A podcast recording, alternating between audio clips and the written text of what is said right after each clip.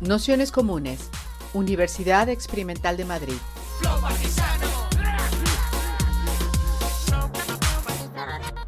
Toda la información en nuestro canal de Telegram Nociones Comunes o en nuestra web traficantes.net barra formación. Buenas tardes, bienvenidos, bienvenidas, bienvenides a esta sesión, una sesión especial del curso Música y Revuelta Social que sabéis se desarrolla en el espacio Nociones Comunes aquí en el Ateneo La Maliciosa.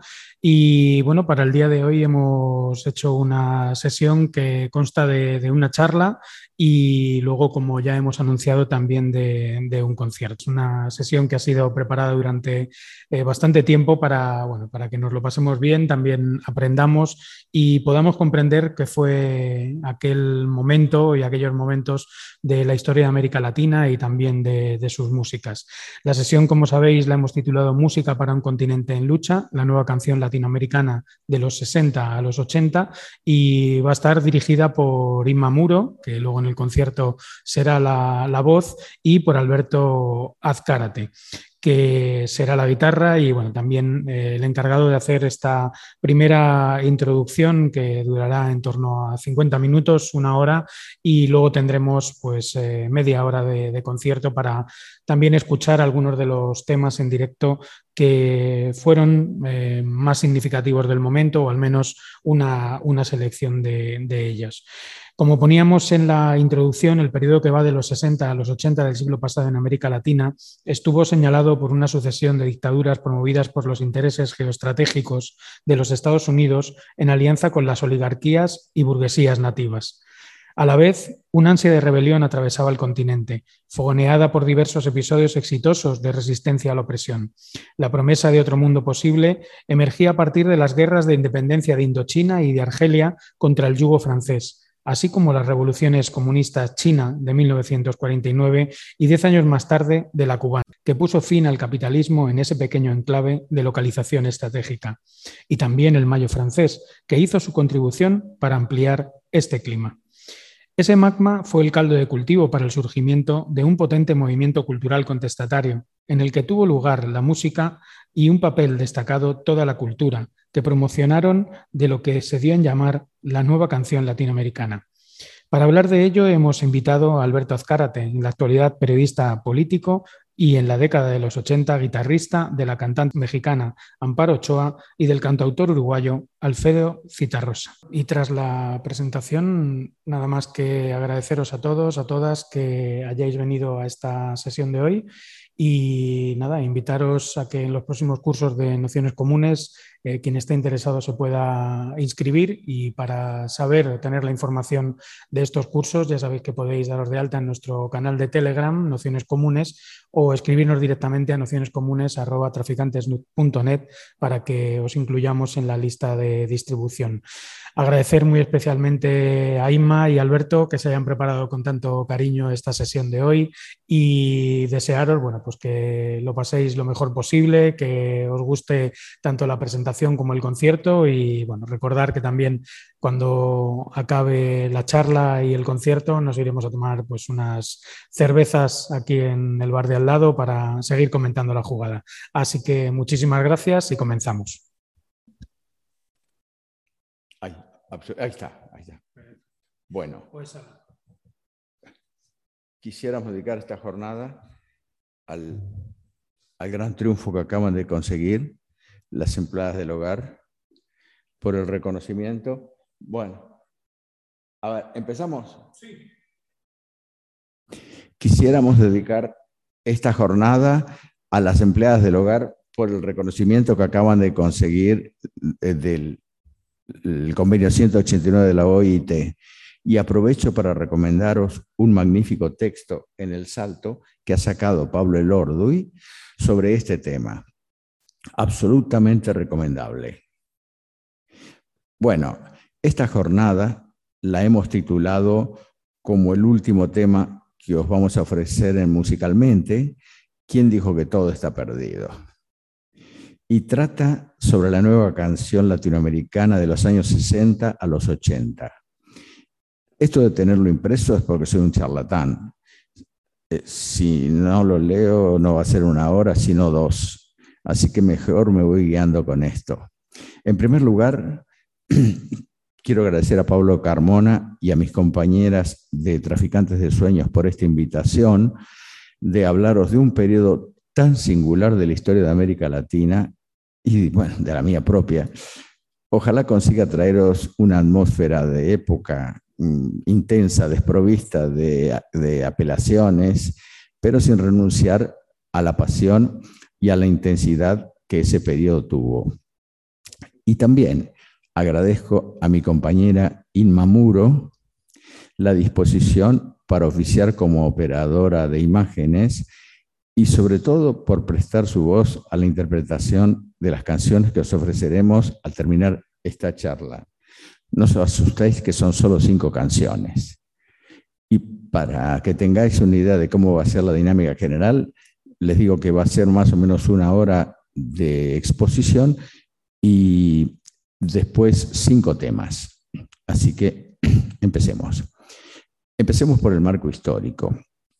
Para posicionarnos en la época, recordemos que en los años 60 el mundo vivía en plena Guerra Fría entre eh, llamada de coexistencia pacífica, pacífica entre Estados Unidos, Europa y el bloque capitalista, digamos, y la URSS y China por el otro lado.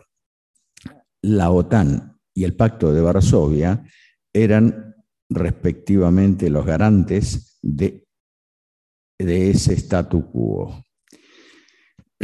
En ese contexto, los Estados Unidos desplegaron una política de control y dominación sobre América Latina muy potente, al que bautizaron Alianza para el Progreso.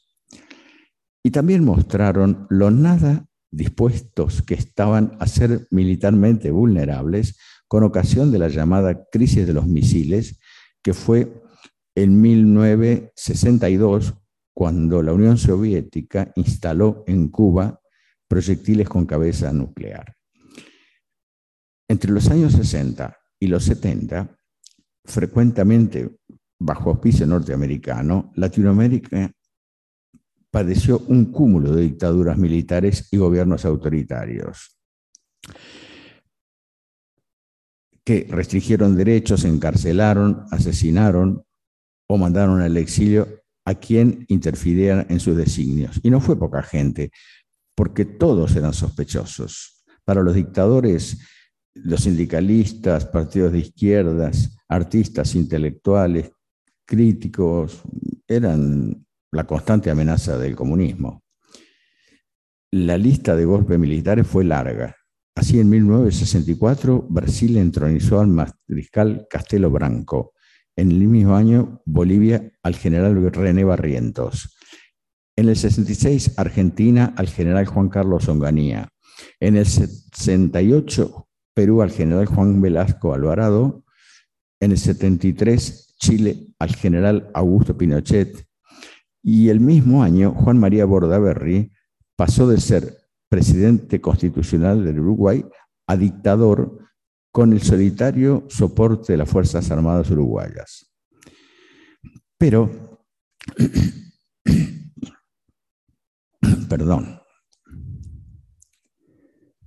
pero por contrapartida, una ola de rebelión se desató en el continente. La Revolución cubana de 1959 habría creado una enorme expectativa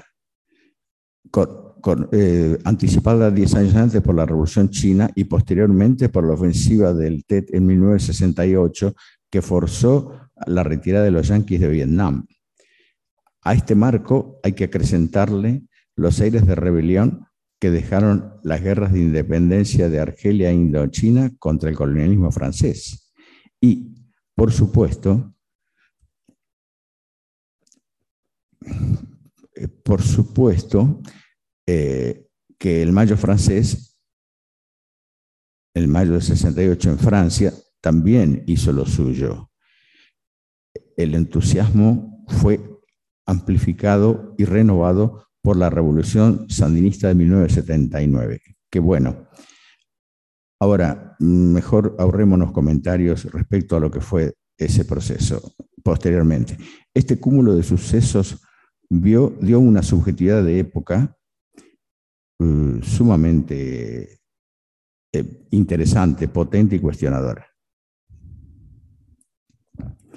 Hay que poner en valor que Cuba enseñaba que otro mundo era posible y además saltándose la norma, ya que la revolución no se dio en un país desarrollado, sino en uno de los más pobres del continente. En efecto, Europa haría su mayo del 68 en Francia, importante, claro, pero el capitalismo seguía ahí. En cambio, en la isla, así le decíamos, se había tomado el poder por las armas, se había tomado el poder por las armas y se había expropiado a los capitalistas y ahora el pueblo era el garante en armas de que no se volvería atrás. Modelo leninista a tope con la salvedad de que está asentado en el campo y que incluye una vanguardia revolucionaria guerrillera. Por eso algunos lo consideraron un mix de leninismo y maoísmo. Y Cuba era solo el inicio de un movimiento mucho más amplio. Así, en 1961 surge el Frente Sandinista de Liberación Nacional en Nicaragua. Seguido de una andanada de formaciones guerrilleras, rurales en unos casos, urbanas en otros. El Ejército de Liberación Nacional y las Fuerzas Armadas de Liberación, en el malogrado Ejército de Liberación Nacional de Che en Bolivia, el Movimiento de Izquierda Revolucionaria en Chile, el Frente Farabundo Martí de Liberación Nacional en El Salvador, los Tupamaros en Uruguay, las Fuerzas Argentinas de Liberación, el Ejército Revolucionario del Pueblo, Fuerzas Armadas Revolucionarias eh, y los montoneros en Argentina, así como en Brasil, el Movimiento Revolucionario 8 de Octubre, la Alianza Libertadora Nacional y la Vanguardia Popular Revolucionaria Palmares, del capitán, obviamente, expulsado del ejército, Carlos Lamarca no era poca cosa, aquello prometía. Este caldo de cultivo trae una intensa producción artística. Hoy hablaremos de uno de sus aspectos, la música. Por obvios motivos de tiempo, haré esta exposición a vuelo de pájaro, intentando señalar los trazos más destacados. Y por la misma razón, tendré que hacer una desagradable imputación, limitándome al mundo hispanohablante hablante y dejando de lado la música de Brasil. Más que un país, un continente, pero ya no solo por su extensión, sino por la riqueza e intensidad de su producción. Una potencia tan extraordinaria que de, Brasil solo me hubiera llevado 50 minutos sin traducciones. Esta charla iba a ser de dos horas, era imposible iba a ser una extensión eh, excesiva. No tuve más remedio que cercenar a Brasil. Y a modo de compensación, haremos al final un tema de Chico Buarque y en yo haremos un tema brasileño también.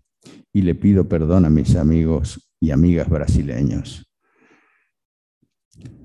Por una parte, he hecho una periodización temporal en tres grandes periodos, tres grandes bloques es arbitraria.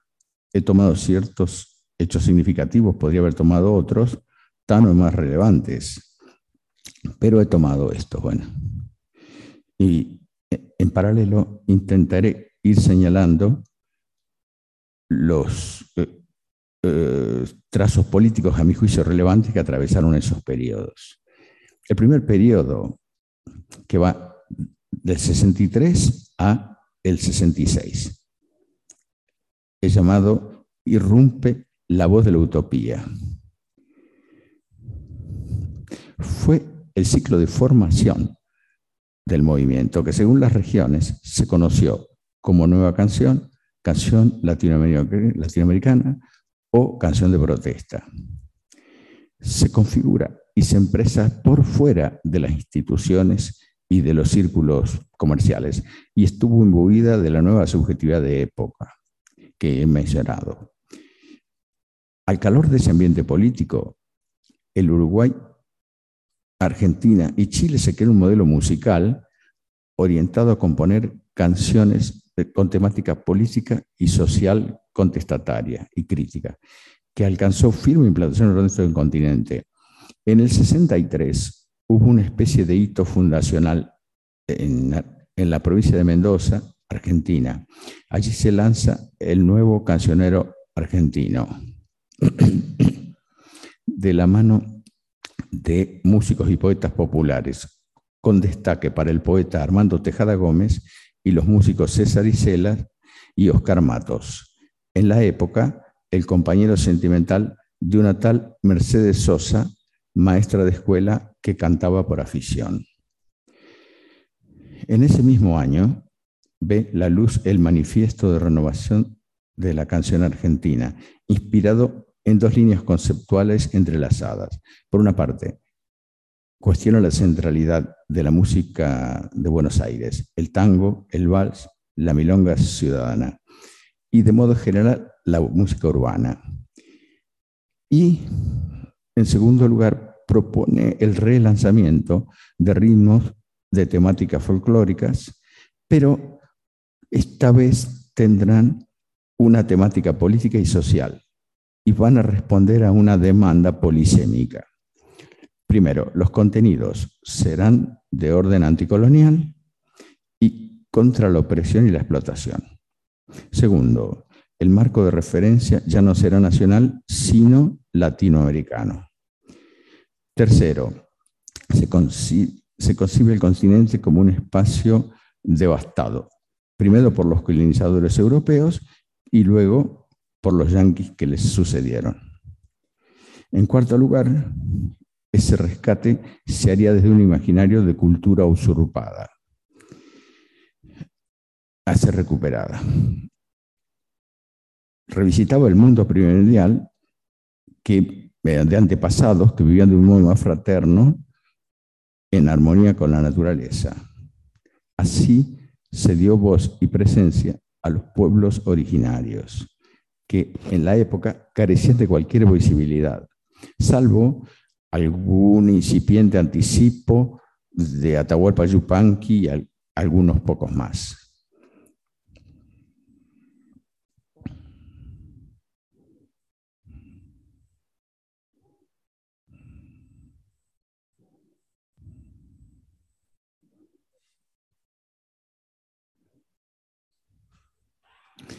En términos funcionales, se trataba de concientizar, un verbo muy al uso en la época, de fuerte vocación pedagógica, utilizando la música como arma. Es el concepto, para crear eh, y expandir esa nueva subjetividad. Bueno, para empezar a citar nombres, Diremos que en Uruguay en 1960 se forma el dúo Los Olimareños, integrado por Pepe Guerra y Braulio López. La guitarra que vais a escuchar luego era de, Pepe Guerra. Oficiaron de bisagra entre la generación de músicos uruguayos de los años 50 y otros jóvenes que en los 60 fusionaron la primera jornada del movimiento Canto Popular Uruguayo, que fueron Alfredo Citarrosa, Daniel Biglietti, José Carvajal, Héctor Numa Moraes, entre otros. Alfredo Citarrosa, a quien tuve la suerte de acompañar entre 1983 y 1985, era un cantautor, poeta, escritor y locutor de radio, considerado una de las figuras más eh, destacadas de la música popular del Uruguay y de América Latina. Era un compositor sutil, sofisticado, que se valió de ritmos folclóricos para pasar su recado poético político. Y por recordar apenas tres temas de su repertorio, mencionaré Doña Soledad, El violín de Becho y Adagio de mi país. Daniel Biglietti, otro de los considerados grandes, En 1961 compuso Dale tu mano al indio. Este tema, que conjuga todos los requisitos que antes he señalado, estuvo en boca de muchos intérpretes. Y de los tres países del Cono Sur, Chile fue el último en estructurar eh, el movimiento de la nueva canción. Y a la Peña de los Parra le cupo un papel destacado. Era una peña que habían montado Ángel e Isabel Parra, hijos de Violeta, y donde por unos pocos pesos te ofrecían una empanada, un vaso de vino y escucharlos toda la noche, a ellos y a otros músicos como Patricio Mans, eh, Rolando Alarcón y un incipiente Víctor Jara. El éxito local era tanto de que algunas noches tenían que hacer dos funciones. Como telón de fondo flotaba la figura omnipresente de Violeta, la madre de, ellos, que en los años 50 había hecho un trabajo de intensa recopilación de temas y ritmos folclóricos chilenos, empresa coronada con un show muy exitoso en París que la catapultó al, ámbito, al candelero internacional.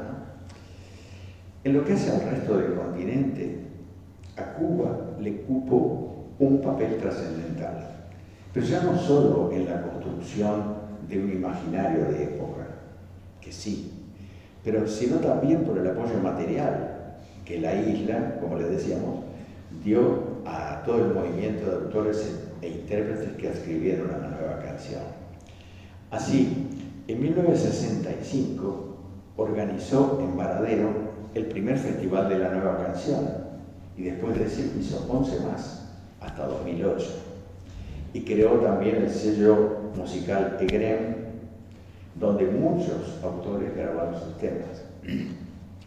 En ese periodo, el fenómeno de la nueva canción tuvo una onda expansiva que alcanzó al conjunto del continente latinoamericano. En Nicaragua destacaron los hermanos Luis Enrique y Carlos Mejía Godoy y la cantante Norma Elena Gadea, así como el poeta y sacerdote del tercer mundo Ernesto Cardenal. En México, los cantautores Gabino Palomares, Oscar Chávez y la cantante Amparo Ochoa. En Venezuela, los cantautores eh, Gloria Martín y Ali Primera y las intérpretes Soledad Bravo, Lilia Vera y Cecilia Torres. en Perú, en Perú, el poeta Nicomé de Santa Cruz y la cantante Tania Libertad. En El Salvador, Luis Rico, en Puerto Rico, Silverio Pérez, en Ecuador, el grupo Pueblo Nuevo, en Costa Rica, Adrián Goizueta y el grupo Experimental, qué sé yo, una gran variedad de compositores e intérpretes que sería largo y tedioso enumerar. Pero explotaron por todos lados, era realmente muy, muy potente el movimiento.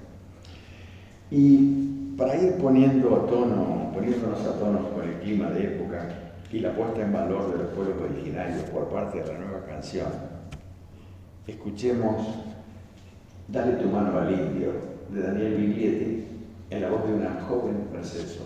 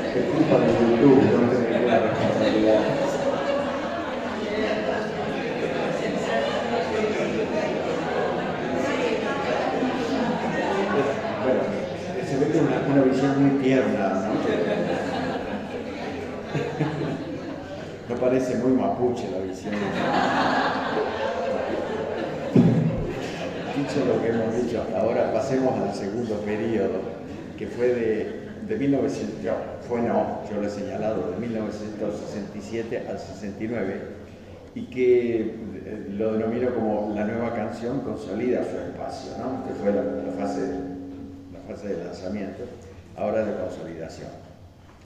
Fue una etapa de firme implantación a lo largo del continente, ya que en agosto del, fíjense el marco político, en agosto del 67 se realiza en Cuba el primer congreso de la Organización Latinoamericana de Solidaridad, la OLAS por su sigla, al que fueron invitados movimientos revolucionarios y antiimperialistas de toda América Latina. En su declaración inicial, la OLAS efectuó una reseña y un balance de los procesos históricos y las estrategias utilizadas hasta el momento y optó por la lucha armada y la guerra de guerrillas como método más adecuado para expandir la revolución en el continente. No obstante, la muerte del Che en Bolivia, pocos días después de esa conferencia, y eh, abortó la intención de centralizar los movimientos y de coordinar los movimientos guerrilleros. Y quizá, digamos, fue el primer signo, el primer aviso de la cancelación histórica de esa estrategia. Pero bueno, eh, lo que a nuestra charla interesa, que agotada al plano musical, diremos que en paralelo a ese encuentro de las olas, se, eh, se, realizó también en Cuba, en La Habana, la conferencia de eh, el encuentro de la canción de protesta al que fueron invitados también todos los músicos de la nueva canción, hasta de Vietnam, de, Inglaterra, de Estados Unidos. Eh, y eh, este encuentro sella la colaboración eh, política del Estado cubano, digamos, con el movimiento de la nueva canción. En esa jornada se organizaron un montón de debates, muchos debates en torno por una parte, al nombre que unificase al movimiento, unos decían la nueva canción, otros decían canción latinoamericana, otros canción de protesta, tenían diferentes nomenclaturas, pero bueno, eso fue anecdótico. Pero al mismo tiempo se discutían, entre otros muchos temas, un debate clásico en el mundo del arte, por ejemplo, que es eh, el debate entre forma y contenido, eh, del arte como vehículo o como fin en sí mismo, o qué sé yo, la revolución como propuesta política o inmanente al lenguaje artístico. Entonces, eh, se debatieron esos y un montón de temas más. Pero esquemáticamente, y para mencionar, digamos, una de, las diferenciaciones más potentes, podríamos decir que, por una parte, se afirmó una corriente que apostaba en términos eh, poéticos por una politización más indirecta más matizada, eh, más alusiva, así como un mayor cuidado en los aspectos melódicos y armónicos, propiamente musicales, de las composiciones. Y por otra, un sector más guerrero, digamos, que daba prioridad al mensaje político, eh, le interesaba difundir los contenidos claros e inequívocos en lo que las sociedades pudieran orientarse sin, ambigüedades, canciones de barricada, digamos, canciones de combate. Sin duda una vocación pedagógica y tal vez un tanto inocente. Asistió a ese encuentro una numerosa delegación latinoamericana, pero como también les dije, de otra geografía, como Pete Seeger, procedente de la música de protesta norteamericana, eh, de Bob Dylan y John Baez, así como músicos de Inglaterra e incluso de Vietnam. En esta fase se consolidaron dos líneas temáticas de la nueva canción, el antiimperialismo y la revolución social, a las que se agregaron Vietnam y los derechos humanos en el mundo capitalista desarrollado y algunas singularidades, como para citar una, por ejemplo, los curas del tercer mundo, desde la teología de la liberación, algunos de los cuales ascribieron a los movimientos guerrilleros e inclusive murieron en combate, como fue el caso de Camilo Torres, a quien este, Daniel Biglietti homenajeó, en un tema que se llama Cruz de Luz. Bueno, y para, apreciar, digamos, un icono de la propuesta de la canción como arma de combate, en la que se da primacía al mensaje político revolucionario, Vamos a escuchar Para amar en tiempo de guerra, de nicaragüense Carlos Mejía Godoy, interpretado por Amparo Ochoa en abril del 82 en Managua. Para ser justos, hay que decir que Amparo transitaba con absoluta comodidad y solvencia en los dos territorios más también. Pero bueno, aquí la vamos a ver interpretando eso. En ese momento yo era uno de los músicos de ella y como veréis, hicimos un tibio intento de resistirnos al fervor popular, pero era imposible. El, calor de la gente eh, era de una intensidad irresistible. ¿no? Me pregunto cómo estarán hoy esa gente, ¿no? Eh, después de, lo que ha pasado en Nicaragua, donde este señor llamado Daniel Ortega y su mafia se ha apropiado del aparato del Estado y se han repartido en buena medida los bienes expropiados en su momento. ¿no? Pero bueno, el pueblo nicaragüense ya sabrá recuperar su camino. Escuchemos Panamá en tiempo de guerra por Rafael Ochoa.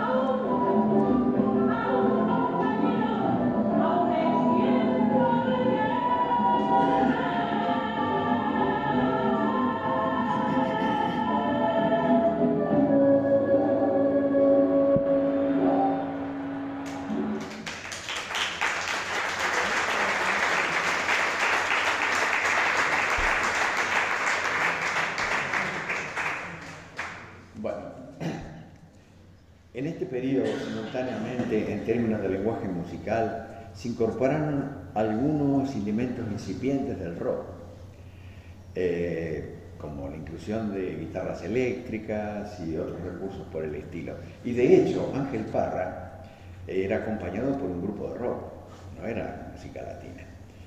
Eh, impronta que algunos del movimiento cuestionaban, ¿no? inclusive el propio Patricio Mans, su compatriota, también cuestionaba eso y mantuvo un lenguaje inquebrantable en el, estilo clásico de, la nueva canción.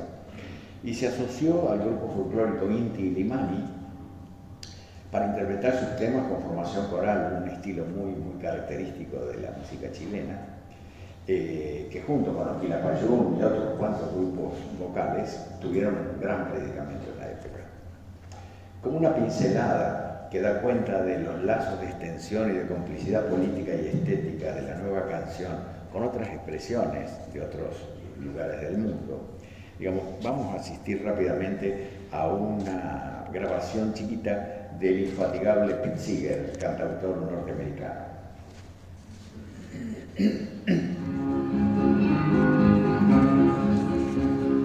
What did you learn in school today, dear little boy of mine? What did you learn in school today, dear little boy of mine? I learned that Washington never told a lie. I learned that soldiers seldom die. I learned that everybody's free. That's what the teachers said to me. That's what I learned in school today. That's what I learned in school.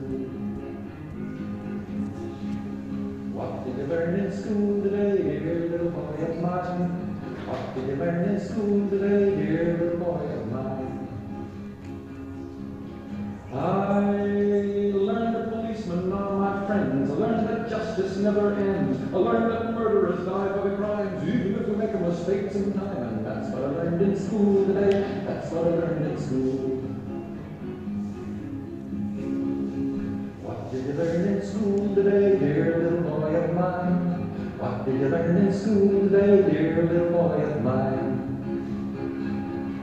I learned our must be strong. It's always right and never wrong. Our leaders are the finest men, and we elect them again and again. And that's what I learned in school. That's what I learned in school.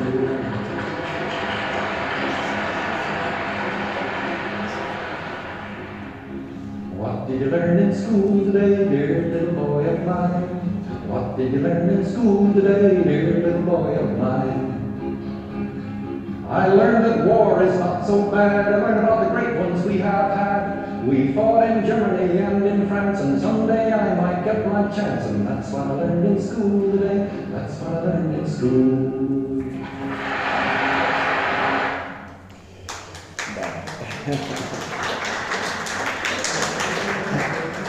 Bueno, ahora entraríamos en la tercera y última fase, que sería del año 70 al 73, y que he titulado, digamos, este fragmento como Cuba y Chile, dos diapasones para el mismo sonido.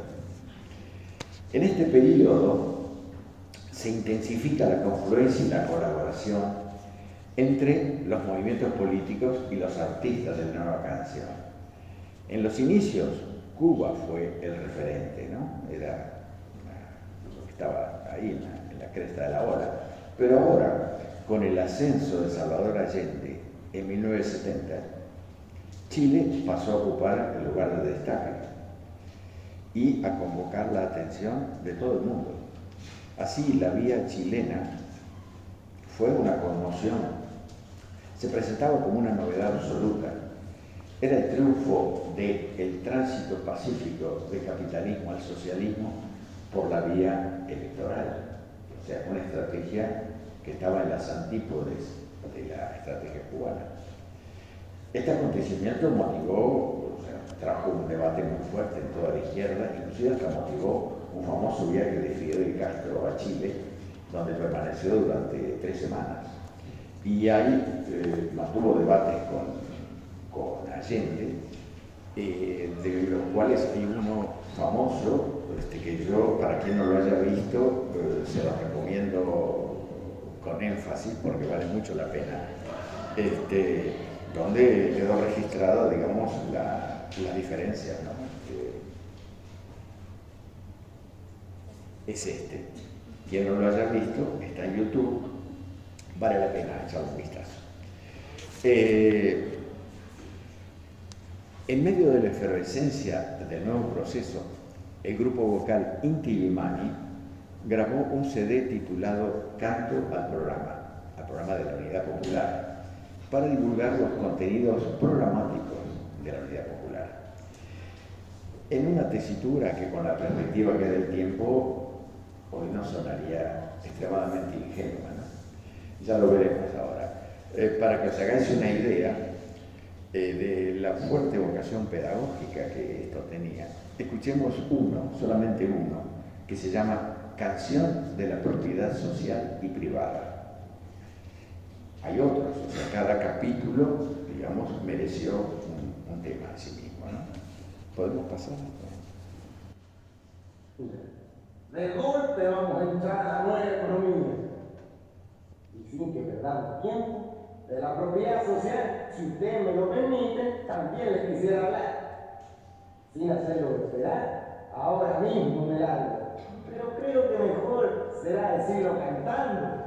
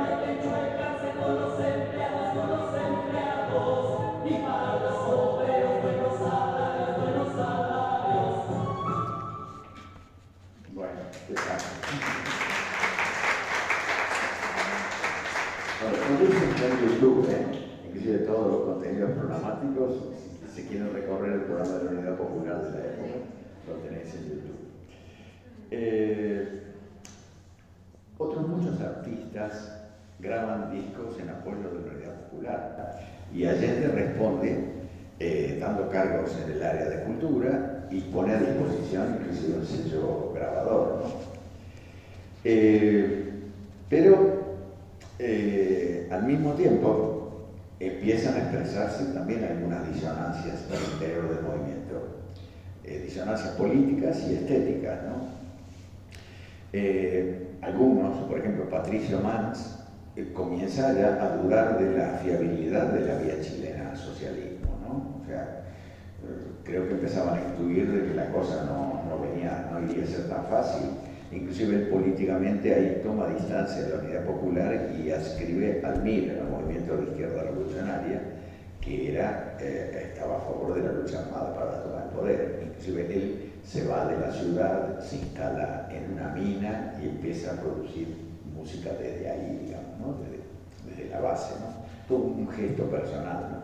Pero bueno, como él hubo otros que fueron en otras direcciones, pero la mayoría del mundo artístico de la nueva canción permaneció bajo el paraguas de la unidad popular. ¿no?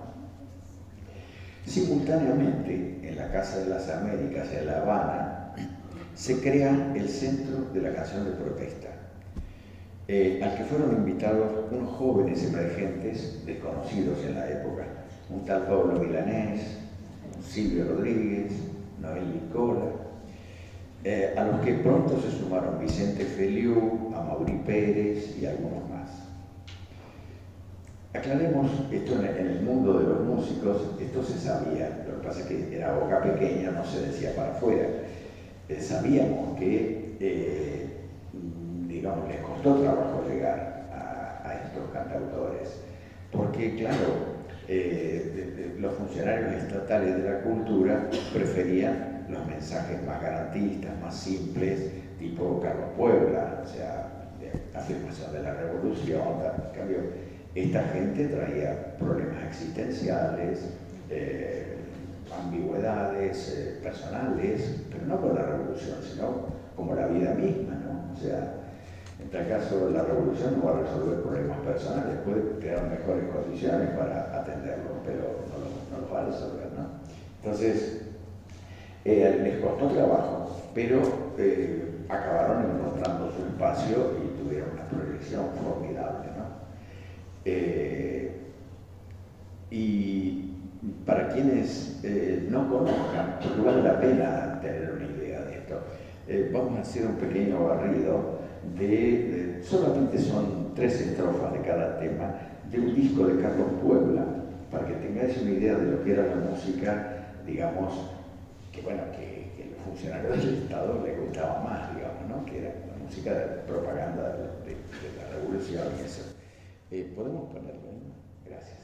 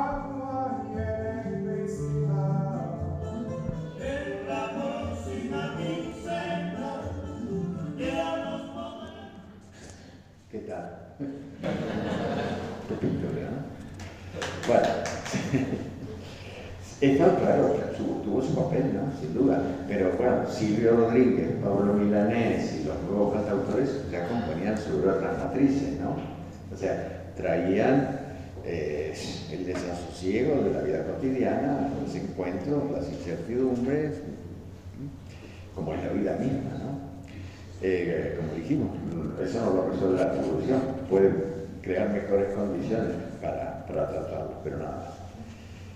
Eh, estos compositores hacían gala evidentemente de un lenguaje poético y musical mucho más elaborado, mucho más potente, mucho más rico. El hecho es que vencieron esas dificultades que mencioné recién y primero formaron el Grupo de Experimentación Sonora, GES por sus siglas, que fue el embrión de la nueva trova cubana.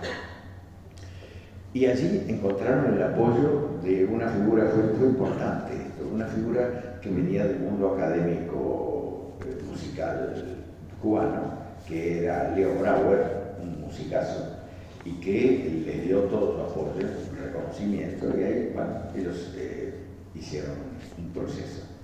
Este, y este músico, a su vez Leo Brauer, eh, digamos, produce, este, bajo auspicio estatal, cursos de conocimiento de la música universal del mundo capitalista, digamos. ¿no? O sea, se estudia los Beatles, se estudia música brasileña, eh, música dodecafónica, o sea, Cuba se pone al día con lo que es la música universal. Y en lo que respecta al cono sur latinoamericano, en este periodo se estrechan eh, aún más los vínculos e interrelaciones entre el movimiento en Chile, Uruguay y Argentina. Los cantautores se intercambian de países y de espacios para, actuar con tremenda facilidad y con un éxito de público extraordinario. ¿no?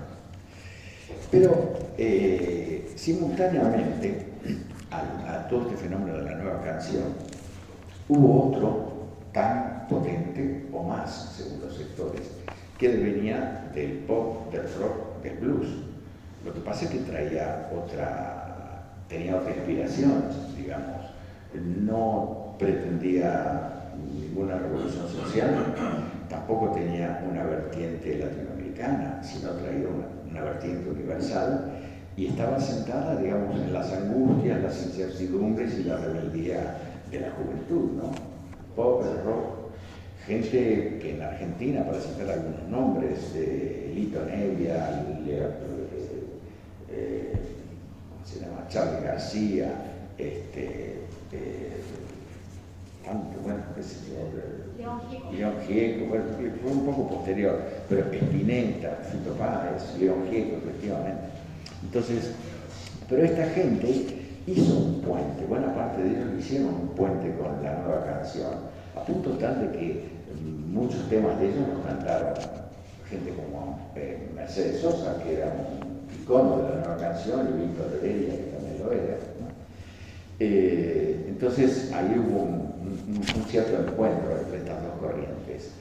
Eh, y ya un poco ya para ir finalizando con, esta conversa, decirles que en la nueva canción latinoamericana también resonó la incipiente emergencia de causas que hasta ese momento estaban invisibilizadas. Me refiero al feminismo y a la diversidad en términos de raza y de género, hoy en plena vigencia y fundamento de los movimientos sociales contemporáneos, de los más potentes.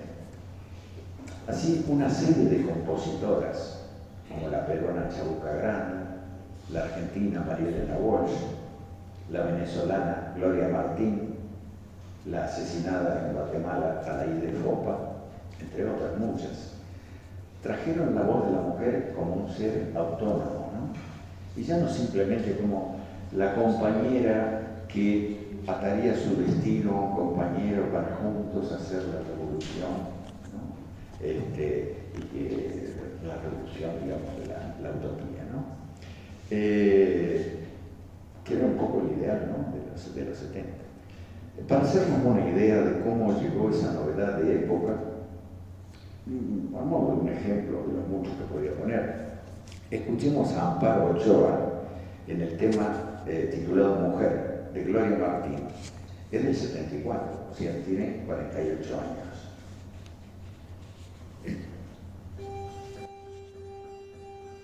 Mujer,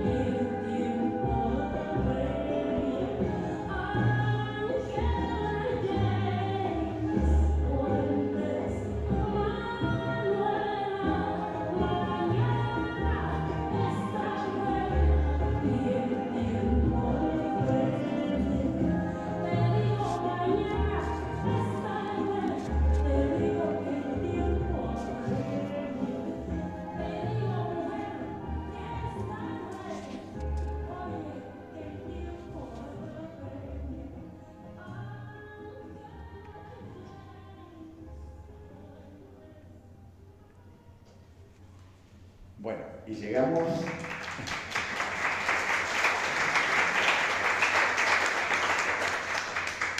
Llegamos al fin de la parte conversada, digamos, de la charleta, para beneplácito de nuestra querida, pobrecita.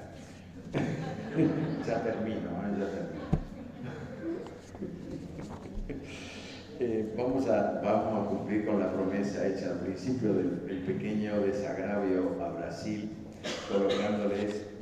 de Chico Buarque de Holanda, eh, compuesto en plena época de la dictadura, que se llama A pesar de vos, a pesar de ti. En, la traducción dice usted, pero en realidad en, en Brasil vos es tú, o sea, más irreverente, más directo. ¿no? Eh, bueno, y con esto mm, damos por terminada la conferencia y nos vamos preparando para la partecita musical.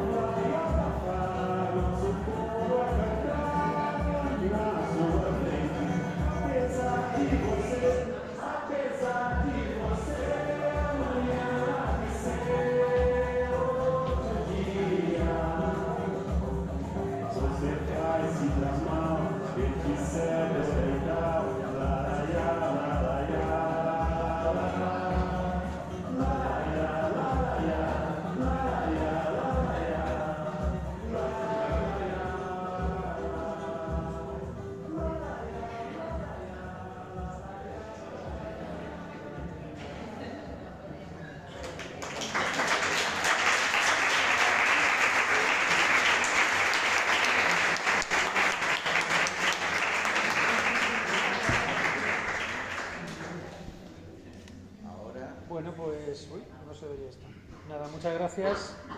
Y dejarnos tres minutos que colocamos el escenario y dan paso a los artistas.